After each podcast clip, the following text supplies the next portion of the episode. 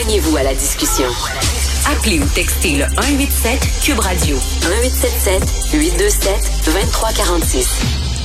Alors, François Legault a été clair. Il est hors de question qu'il applique la loi 101 au cégep. Bien sûr, cette euh, déclaration déçoit beaucoup de défenseurs de la langue française, dont Maxime Laporte, qui est président du mouvement Québec français, qui signe aujourd'hui dans le journal, justement, une, lettre ouverte publiée dans la section Faites la différence. Euh, euh, cueillez, Monsieur Legault, sans quoi Montréal continuera de s'angliciser, et ce, malgré la, le projet de loi 96. Maxime Laporte avec nous. Bonjour, euh, Monsieur Laporte. Bonjour, Monsieur Martineau. Il faut rappeler que le PQ aussi avait refusé d'appliquer la loi 101 au Cégep. Ah ben ça n'a jamais été un combat facile, vous savez, ça fait euh, je dirais des décennies qu'on est là-dessus, qu'on qu'on milite, qu'on déploie des énergies, des efforts de rhétorique, de conviction pour embarquer, mobiliser l'opinion publique autour de cet enjeu et convaincre euh, nos dirigeants, nos élus d'aller de l'avant. Pour l'opinion publique, je pense que c'est pas mal fait. Vous savez, on est rendu majorité de Québécois et une majorité absolue de francophones à appuyer cette mesure. Euh, le Parti québécois, enfin, a pris une position claire là-dessus. Euh, je pense que là, le fruit est mûr et on dit à M. Legault de le cueillir. Euh, oui, mais il y a des, les détracteurs, les gens qui sont contre l'application de la loi 101 au cégep. Ce qu'ils disent, un de leurs arguments principaux, c'est de dire au cégep, on n'est pas un enfant, on est un adulte. Il y a beaucoup de cégepiens qui ont 18 ans et on ne peut pas forcer des gens qui sont majeurs à étudier dans telle ou telle langue. Vous répondez quoi à ça? Ben d'abord, il euh, faut rappeler qu'au moment de, de leur inscription et de leur entrée au cégep, la vaste majorité des étudiants sont mineurs. Ça, c'est une première chose. Donc, au moment de prendre la décision de s'inscrire à Dawson, à Vanier ou encore à Saint-Laurent, euh, donc ces gens-là sont euh, n'ont pas encore 18 ans. D'autre part, euh, c'est pas parce qu'on est majeur que tout d'un coup, eh bien, il n'y a plus aucune loi, il n'y a, plus aucune règle de vie en société qui s'applique à nous.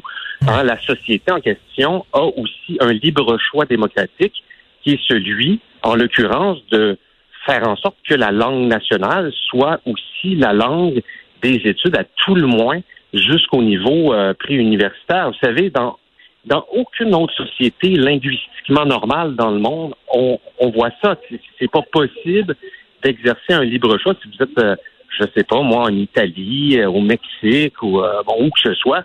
Vous pouvez pas aller au collège public financé à 100% par l'État dans une autre langue que la langue nationale.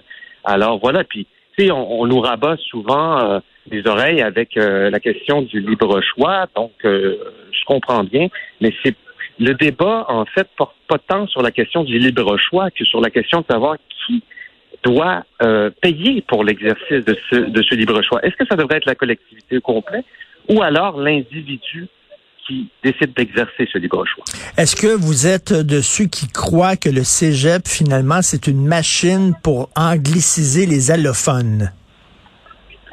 Ben, en fait, euh, que je qu'on le croit ou qu'on le croit pas, c'est pas une question de foi, vous hmm. savez, c'est une question de fait. Et dans les faits, vous savez, le Journal de Montréal nous euh, démontrait très récemment hmm. que euh, dans l'île de Montréal, eh bien, les cégeps de langue anglaise sont composés à majorité, non pas d'anglophones, mais d'allophones.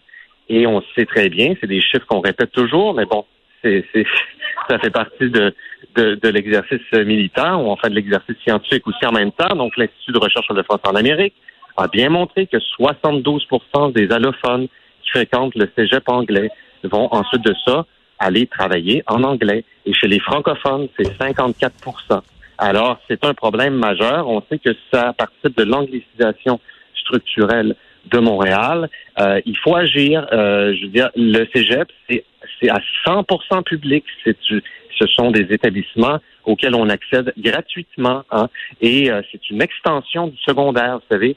Euh, donc, ce choix-là d'appliquer la loi sur le Cégep, c'est un choix qui est nécessaire pour garantir la pérennité, en tout cas essayer de garantir la pérennité du français, notamment dans l'île de Montréal, mais c'est aussi un choix qui est parfaitement raisonnable. Alors j'invite tout le monde à réécouter, par exemple, l'intervention de Guy Rocher à la commission parlementaire, mm-hmm. qui dit, c'est lui, il fait partie des pères de la loi 101, il dit on a commis une erreur à l'époque.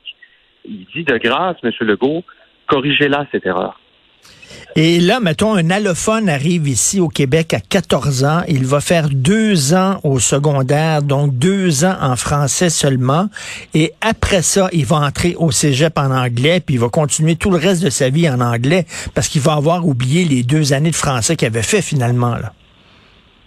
Ah ben oui, c'est un c'est un cas de figure en effet euh, qu'on peut mentionner, mais aussi comme le rappelait Frédéric Lacroix sur Facebook récemment, vous savez, c'est une infime minorité au fond des, des allophones qui, qui passent aussi par le réseau euh, collégial. Donc, les quelques-uns, qu'on, si vous voulez, qui passent par ce réseau, eh bien, euh, il y en a une portion significative qui se trouve dès la sortie du secondaire à aller du côté donc du réseau collégial anglais. Et ce que je dis dans, dans la version longue, la lettre qui va être bientôt publiée sur le site du mouvement Québec français, euh, c'est que cette, cette situation en fait se trouve à, pratiquement à renverser nos efforts de francisation des allophones. Mhm. C'est-à-dire que, euh, au fond, on se trouve à... Euh, euh, Québec se trouve à, davantage à angliciser par le haut institutionnellement des, des, allophones qu'à les franciser par le bas, entre guillemets, avec les cours en francisation. Donc, en, en, en 2015, là, par exemple, ou en tout cas, il y a quelques années, il y avait à peu près, disons, 8000 euh, allophones inscrits dans les programmes de francisation du gouvernement du Québec. Puis il y en a à peine 3% qui ont réussi à, atteindre le niveau fonctionnel en, français écrit, alors que à l'opposé, ben c'est, je pense, c'est à peu près 10 000 euh, allophones qui étaient dans le réseau collégial anglais. Donc, euh, c'est, des chiffres de 2018, si je ne m'abuse, 2019. Et donc, au net, net, c'est ça qui, est absurde, c'est qu'on se trouve à perdre, le Québec français finalement se, trouve à perdre, perdre au change. Et, euh, vous savez, donc on n'arrive pas à faire société en français par notre propre faute parce que évidemment on finance à, à, 100% cet accès illimité à un réseau collégial qui ne fonctionne pas dans la langue nationale et ça a sortes d'impact sur la loi, sur la langue du travail, sur la langue de la vie commune. Vous savez, apprendre une langue, c'est pas ça qui garantit la pérennité c'est le fait qu'elle soit vécue, c'est le fait qu'elle soit la, la langue commune, la langue du milieu où on évolue.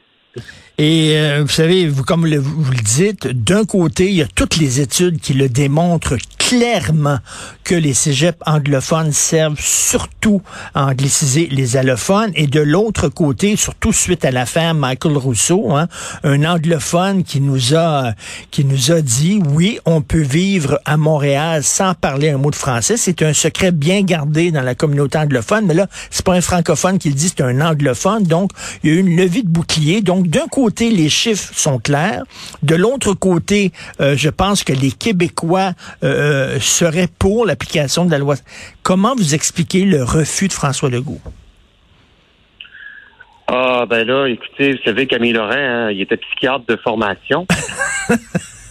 Moi, je le suis pas. Je le suis pas. Bon, le projet de loi 96, je dirais que c'est une belle tentative de, de non-suicide, mais, euh, au plan linguistique, mais c'est comme une tentative euh, ratée, euh, si vous voulez. donc là, là, je pense que je pense que le fruit est mûr, je me répète, je pense qu'il est temps de le cueillir. Les, les intervenants en commission parlementaire, en tout cas, étaient, je pense, majoritaires. En tout cas, il y a une masse critique d'intervenants très sérieux des experts, en plus de ça, qui, qui sont venus réitérer la nécessité d'aller là. Alors, vous savez, M. Legault, on, est habitué. Dans le passé, vous savez, je vous rappellerai qu'à l'élection de 2018, euh, M. Legault avait fermé la porte à l'idée de rouvrir la loi 101. C'était hors de question. Alors, il a changé d'idée. Donc, euh, vous voyez, on vit d'espoir, M. Martineau. On pense que, euh, on pense qu'il est capable de changer d'idée, de faire confiance à son ministre, M. Jolin Barrette, dont on devine hein, euh, la position euh, favorable au cégep Ah oui, lui, tout à fait. Euh, il est rue dans les brancards. Lui, il aimerait ça qu'on qu'on l'applique au cégep. Mais mais il y a des gens qui pourraient dire oui, mais c'est une solution drastique. Cela dit, lorsqu'on voit la situation extrêmement extrêmement vulnérable du français sur tout le territoire d'Amérique du Nord, ça justifie le fait qu'on utiliserait des, des, des, des, des solutions qui, oui, peuvent, peuvent paraître drastiques, mais la situation du français est tellement vulnérable. Euh, vous savez, encore une fois, dans 99% des sociétés linguistiquement normales au monde, cette solution-là n'a rien de drastique. C'est simplement la normalité. Savez, comme dire René Lévesque, dans une société normale, la langue, elle se parle toute seule. Alors, qu'est-ce qui fait, au fond, qu'on a des Michael Rousseau et des centaines d'autres individus, justement, qui peuvent vivre en anglais toute une vie à Montréal et même en Outaouais et ailleurs, euh, ben c'est parce que l'environnement linguistique, le milieu, les institutions, en fait, ne sont pas linguistiquement normales. C'est-à-dire que le français n'est pas véritablement la langue commune. Euh, alors que si vous émigrez en Italie, si vous faites des affaires en Italie ou dans un pays linguistiquement normal, au Canada anglais, par ironie, alors vous allez devoir fonctionner dans la langue nationale. Hein? Et les substitutions linguistiques des nouveaux arrivants allophones vont naturellement se faire vers la langue nationale. Alors non, ce n'est pas drastique. C'est une solution qui est tout à fait raisonnable et qui est et euh, voilà qu'on euh, qu'il faut euh, mettre en œuvre.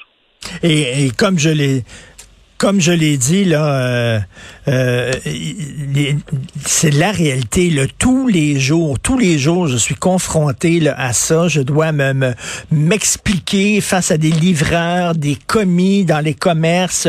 On va sur un site internet de restaurant, la langue par défaut, c'est la langue anglaise. Il faut chercher l'onglet euh, français pour pouvoir voir le menu du resto en français. régulièrement, c'est comme ça, surtout à Montréal. Donc, ne lâchez pas le morceau. Ça prend des gens comme vous qui défendez le français euh, euh, à Montréal et au Québec. Donc, merci beaucoup, Maxime Laporte, président du mouvement Québec français. Et j'invite les gens à lire votre lettre ouverte aujourd'hui, loi 101 au Cégep, le fruit est mûr. Merci. Bonne journée. Merci, au revoir.